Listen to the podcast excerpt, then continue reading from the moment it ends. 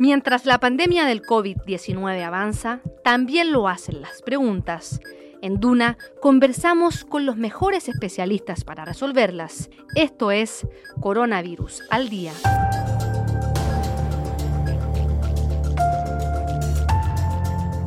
Hola, ¿cómo están? Bienvenidos. Muchas gracias por acompañarnos a una nueva edición de Coronavirus al Día, el podcast de Radio Duna, donde conversamos con diferentes especialistas para conocer diferentes eh, materias que tienen que ver con cómo convivimos con el coronavirus SARS-CoV-2, la COVID-19 y todos, todas esas nomenclaturas a las que nos hemos ido acostumbrando durante este 2020. Nos acompaña esta semana la doctora Vivian Luxinger, ella es pertenece al programa de virología del Instituto de Ciencias Biomédicas de la Facultad de Medicina de la Universidad de Chile.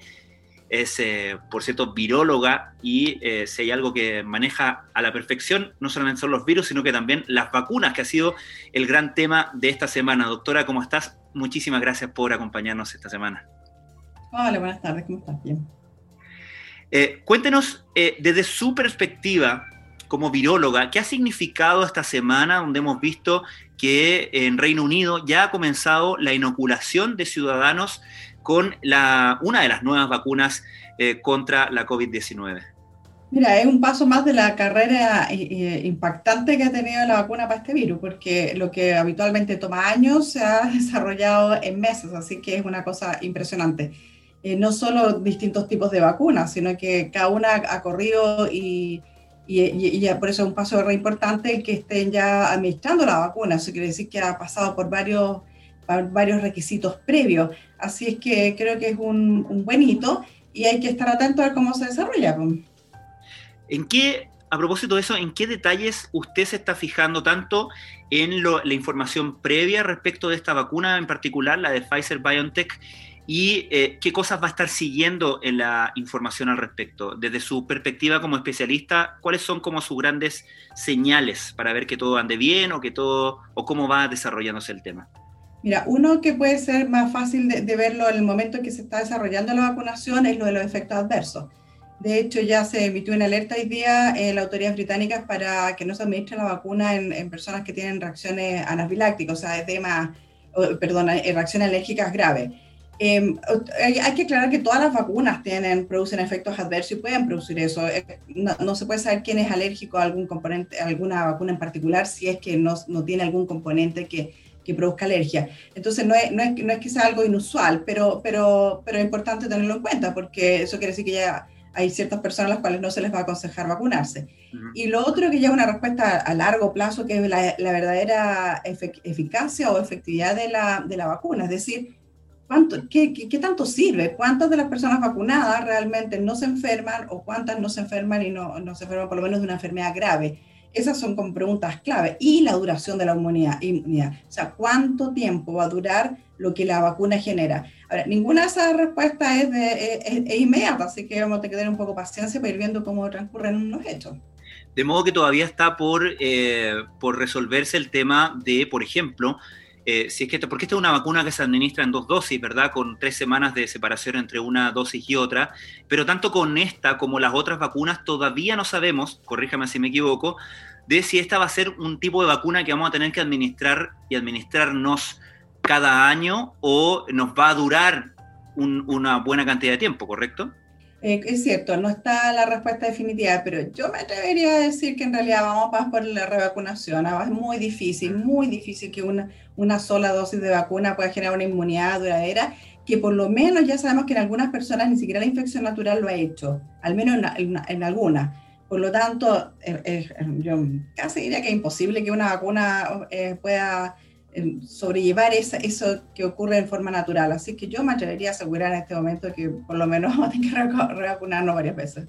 ¿Y qué tan innovador es el enfoque, qué tan innovadora es la aproximación de esta fórmula, en particular la de Pfizer BioNTech? Es innovadora porque eh, no hay ninguna vacuna en uso en este momento, no había ninguna vacuna en uso en este momento con esta metodología. No es que la metodología sea nueva, esta se está estudiando hace varios años atrás, hartos años atrás, y se estudia con distintos agentes infecciosos, pero no se había aprobado ninguna para uso clínico, o sea, para uso para vacunar a, las personas. Por lo tanto, para, para esta metodología en particular es un tremendo paso, porque esto no se había hecho, no estaba ninguna vacuna de las que están, estaban actualmente en uso es de esta tecnología. Por lo tanto, desde ese punto de vista es, muy innovadora, pero insisto, esta, tecnología no es que haya sido desarrollada en estos últimos meses, no, es una tecnología que estaba desarrollada de antes.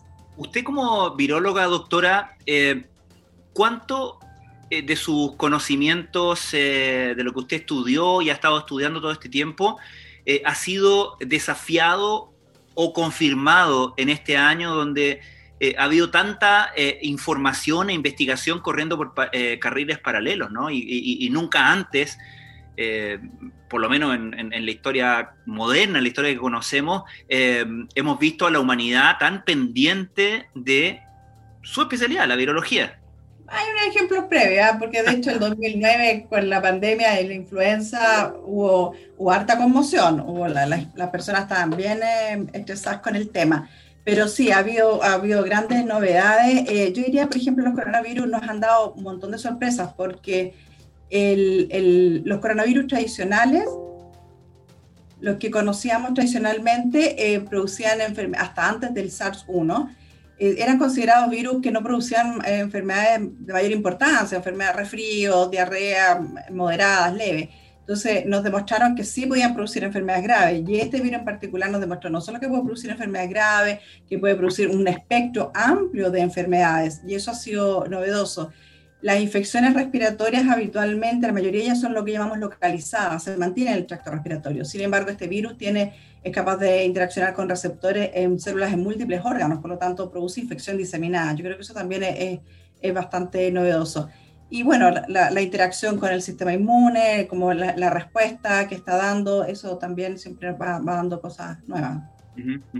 ¿Se ha especulado o se ha aventurado la posibilidad de que eh, una vez que logremos superar esta emergencia, eh, deberíamos en el fondo tomar nota y aprender la lección porque la ocurrencia, la incidencia de virus zoonóticos, es decir, virus que tomamos y de alguna manera eh, nos contagiamos desde el reino animal, va a ser o puede ser eh, más frecuente incluso y que por lo tanto eh, hay cosas acá que deberíamos estar de alguna manera construyendo hacia un mejor conocimiento y manejo de esta clase de virus más allá de superado la emergencia y olvidarnos del tema. ¿Cómo lo ve usted ese tema? Sí, yo creo que nos vamos a olvidar del tema, eso, eso punto uno. Eh, punto dos, sí, de todas maneras, esto tiene que ir, cementando eh, para que nosotros podamos eh, responder más rápidamente o más adecuadamente en futuras epidemias o pandemias. Los virus son muy cambiantes, hay, hay, ciertos virus sobre todo que cambian mucho y por lo tanto esta no es una situación nueva y la vamos a seguir viendo. Lo que pasa es que no haya tenido el, impacto tan grande que ha tenido esta, pero ha habido otros virus, el virus influenza también cambia y también nos mantiene bastante alerta en forma constante. Y esto va a seguir ocurriendo. Lo que pasa es que ahora, eh, además, las noticias son tan globalizadas que lo que ocurre en un lugar distante del mundo estamos todos pendientes. Em, pero esto es una situación que, que, es habitual, por lo tanto vamos a seguir teniendo experiencias de este tipo. Y ojalá que lo que aprendamos de aquí nos sirva para aplicarlo y, como te digo, responder más rápido o responder en mejor forma, estar más preparados para, la, para una próxima oportunidad en que esto ocurra. Me imagino que también eh, tiene que ver con una, una, preparación y un aprendizaje, una educación de la población general, ¿no? Eh, me imagino que el mensaje que usted solía dar probablemente a la gente antes de esta, de esta emergencia caía de otra manera que cuando habla ahora y le, le ponen más atención, ¿no? Sí, definitivamente. Y lo que son los virus, lo que es la virología en este momento está claro, está en el top, top eh, uno de, de, todo lo que es noticia. Yo creo que ya hasta me aburría la gente de escuchar tanto del virus y la virología. Em, obviamente, sí, es, un, eh, llama la atención, obviamente, pero claro, los otros virus han existido siempre, son mucho más antiguos que el ser humano, van a seguir existiendo, vamos a seguir coexistiendo, van a seguir provocándonos infecciones y muerte, etcétera. Así que es una realidad que tenemos y que hay que asumir como tal. Ahora, como pasó con otros virus, como por ejemplo el VIH, que en su momento también fue un, un, impacto terrible, hubo muchas cosas que se hicieron mal y todo, y que después se aprendió, y ahora se aprendió a convivir con el virus. Yo creo que eso es el fondo lo que la, la enseñanza, hay que aprender a convivir con los virus. Entonces, aprender qué podemos hacer, qué no podemos hacer en, en relación a determinados mecanismos de transmisión de ciertas infecciones. Doctora, se ha hablado mucho de eh, la posibilidad de las mutaciones del virus y las diferencias que eso va provocando en cómo impactan al, ser humano. ¿Cuánto realmente eh, ha mutado este virus y cuán, cuán importante es esa mutación respecto de cómo nos afecta? Mira, los virus RNA en general mutan más que los virus DNA, porque los virus tienen un solo tipo de genoma, o ARN, que es el ácido ribonucleico, o ADN, ácido desoxirribonucleico. Los que tienen ARN, como el, el SARS-CoV-2, cambian más que los que tienen ADN. Hay algunos virus ARN que cambian mucho, como el virus influenza. Y este, este coronavirus, por el sistema de replicación, también se pensó en un principio que podía ser súper cambiante y cambiar constantemente. Afortunadamente para nosotros, no ha sido tan, tan, no ha mutado tanto, va mutando siempre, pero no ha sido mutaciones tan, tan, de tan alto impacto. Eh, ahora, ¿qué, ¿cómo puede impactar una mutación? Puede hacer que, por ejemplo, cambie una proteína del virus, que es la proteína que el virus usa como llave para entrar a la célula. Si esa proteína cambia mucho, es capaz de interaccionar con muchas chapas, para, para ejemplificar lo que me entiendan, con muchas chapas. Entonces puede entrar a muchas células, por ejemplo, o puede cambiar de huésped o de hospedero. O sea, por ejemplo, podría haber infectado un, un, animal primero y después como cambia esa proteína que es capaz de entrar a otras células, puede infectar a un humano, etc. Entonces tienen impacto los cambios que puede haber. Pero hay cambios chicos y cambios grandes. Los cambios grandes que pueden determinar esto que te menciono son, son impactantes. Este virus ha cambiado, muta, eso eh, cambia cada vez que se replica pero no ha tenido esas mutaciones con, con impacto tan grande como para decir que tenemos una, eh, cepas más, más agresivas o que, o que provoquen eh, un mayor daño. Eh, no se ha visto eso hasta ahora, pero sí hay cepas distintas y, hay, se ha visto variantes en distintos lugares. Supongo que también la pregunta a continuación es, por ejemplo, con el ejemplo que usted pone del, del virus influenza, eh, a propósito de que la vacunación para ese virus tiene que ser anual porque el virus va cambiando y, según eh, el, como, como, lo que conocemos del virus de, ese, de esa temporada en el hemisferio norte determina la vacuna que nos administramos en el hemisferio sur, por ejemplo. Eh, una de las preguntas que, que tiene la gente, que tenemos todos, es si esta vacuna que estamos esperando como el santo grial o, este, o esta generación de vacunas que están representando esa gran luz de esperanza, eh, tendrá que ser reemplazada y actualizada eh, eh, cada cierto tiempo. Esa, es una posibilidad real, ¿correcto? Absolutamente.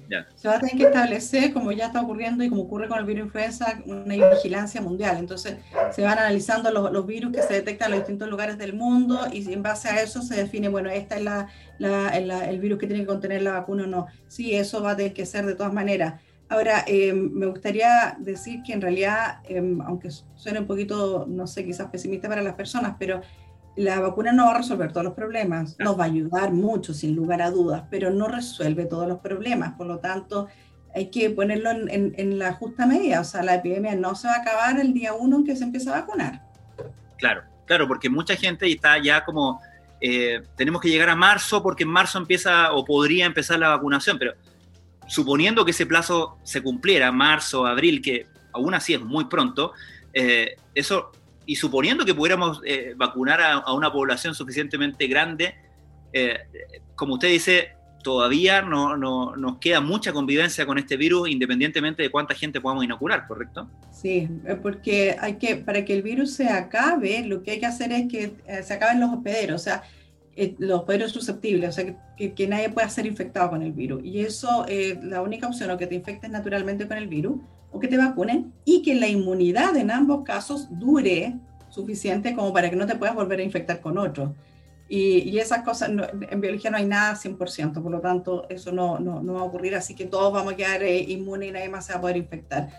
Y, claro, lo que tú dices, la logística, o sea, llegó la, una cosa que llegue la vacuna, otra que se administre, o sea, se distribuya, se administre, y mientras tanto el virus va a estar circulando igual, así que el virus no, no, no le afecta el que la vacuna esté o no esté, esté ahí, así que eh, vamos a tener que seguir varios meses más con, con, el virus circulando y por lo tanto con la estrategia que han indicado para disminuir la posibilidad de contagio.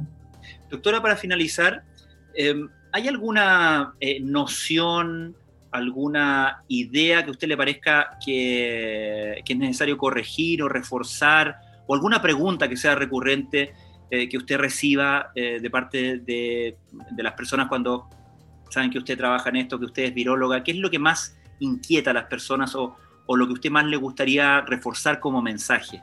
Mira, los primeros meses la primera pregunta era ¿cuánto va a durar esto? Vamos a preguntar lo mismo. ¿Cuánto va a durar? ¿Cuánto crees tú que va a estar el virus? ¿Cuánto? Entonces yo cada vez que decía, esto tiene mucho tiempo, son meses, años, me miran así como espantados, pero ¿cómo? Bueno, yo decía en marzo, esto no va a pasar en un par de meses, todos me miran así como súper pesimista, súper negativa, que soy dije, realista. Y así ocurrió, así que íbamos a seguir varios meses más. Em, yo creo que en este momento la pregunta que más se hacen las personas es eh, respecto a la vacuna, obviamente. Si esto de ver a la vacuna como una situación mágica que va a resolver todo y que, insisto, va a ayudar, pero no va a resolver todo. Y, y lo otro, lo que yo veo, la, la inquietud, que la gente está cansada de las restricciones y por lo tanto está renuente a, a, a, los confinamientos y todo lo demás. Entonces yo creo que aquí lo, es muy importante cómo sean los mensajes, sobre todo de las autoridades y las autoridades sanitarias, que sea un mensaje claro y coherente, o sea, que, que, que, si vamos mal se sepa con, con, varias semanas de anticipación que vamos mal y que si estamos mejorando está también, pero no esto de que de repente la sensación de las personas es que la comunicación es de repente estamos súper bien, ya se acabó casi la epidemia y la gente se relaja un montón y después no, estamos súper mal y volvemos a cuarentena, entonces mi, mi, mi, percepción de lo que, lo que me comunican los que están a mi alrededor es que, pucha, pero ¿qué, qué pasó? O sea, ¿cómo llegamos a esto? Y, ese desconcierto hace que la gente no sea eh, participativa en asumir autorresponsablemente las estrategias de, de, control. Entonces, yo creo que eso, eso es importante, mantener un mensaje claro y coherente. Doctora Vivian Luxinger, muchísimas gracias por habernos acompañado en esta edición de Coronavirus al Día. Gracias a ti por la invitación.